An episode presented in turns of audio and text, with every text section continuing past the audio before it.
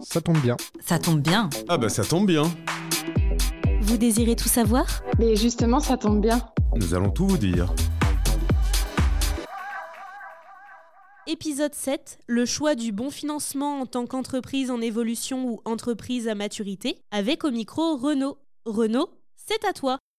Tout au long de la vie de, l'entreprise, finalement, on a euh, une question qui revient souvent, c'est le choix du bon financement. J'ai besoin d'un financement. Quel est le financement optimal pour mon projet, pour mon entreprise, pour mon développement d'activité, etc. Ça peut être évidemment pour plusieurs raisons. hein. Je veux faire un nouvel investissement, je veux un investissement de production par exemple, je veux lancer un nouveau produit avec peut-être une forte innovation.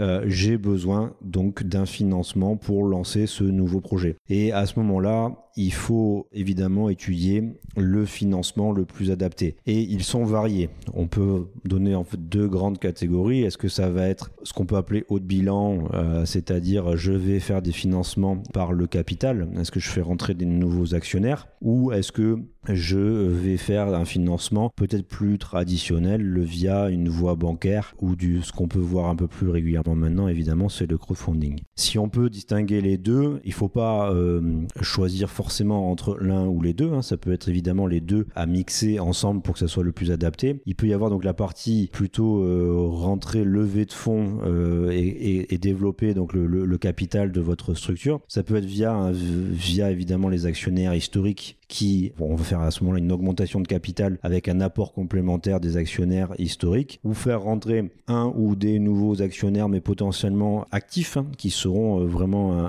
dans la société, dans l'organisation de la, de la société au quotidien où on peut avoir ce qu'on entend évidemment de plus en plus parler c'est des levées de fonds via des, ce qu'on peut appeler des business angels qui investissent dans une société qui a priori prennent plus que de risques que des financeurs plus traditionnels de comme des banques et donc qui dit plus de risques dit une rentabilité attendue à court terme plus importante mais qui permet de lever des fonds plus importantes en fonction du projet que vous souhaitez. Si je reviens à évidemment le financement plus traditionnel, financement auprès des banques, il y a différentes typologies de financement, du court terme, du long terme, des emprunts évidemment bancaires sur plusieurs années. On peut avoir des billets trésorerie, des autorisations de découvert, donc plein de moyens de financement qui vous permettent de, de, d'optimiser et de pouvoir développer vos nouveaux projets. Il y a également aussi, hein, je, je, l'ai oublié, c'est un peu l'intermédiaire entre les deux, c'est-à-dire euh, l'emprunt obligataire. L'emprunt obligataire, la, la subtilité de ce mode de financement,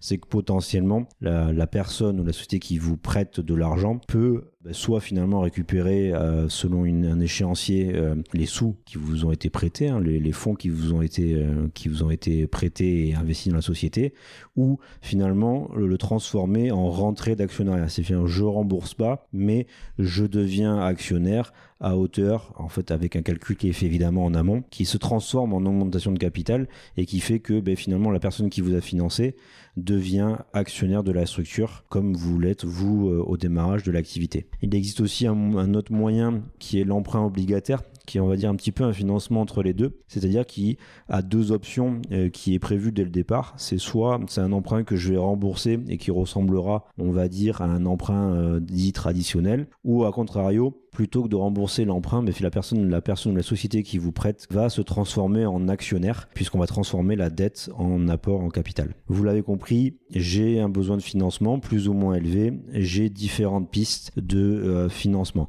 Dans le financement bancaire traditionnel, j'ai aussi hein, des notions de à court terme ou à long terme, un emprunt plutôt basique sur 5 ans, 7 ans, 10 ans, 15 ans, 20 ans, et je peux avoir des emprunts sur des courtes durées, enfin des, des avances de trésorerie sur des courtes durées, des billets, ce qu'on peut appeler des billets trésorerie sur 6 mois ou un an ou un peu plus. Je peux aussi avoir des autorisations de découvert en fonction de ma typologie de ma activité. Voilà. Donc, ce qu'il faut retenir, c'est que j'ai un besoin on l'a identifié, j'ai différentes sources de financement. Et à ce moment-là, vous pouvez donc vous faire accompagner euh, par des conseillers euh, du type évidemment expert comptable pour ces deux sujets-là, c'est-à-dire d'une part identifier mon besoin, combien je dois financer, et après trouver les financements adaptés et potentiellement mixer un peu euh, toutes les typologies qu'on a pu dire ici, c'est-à-dire mixer un financement bancaire avec une levée de fonds pour pouvoir avoir évidemment le financement nécessaire à votre projet pour qu'il aille jusqu'au bout. Vous venez d'écouter l'épisode 7 de votre podcast Ça tombe bien, un podcast signé BSF qui vous accompagne dans vos prises de décision fiscales, sociales, juridiques et comptables. Vous pourrez retrouver tous les prochains épisodes sur toutes les plateformes d'écoute et sur notre site web groupe-bsf.fr.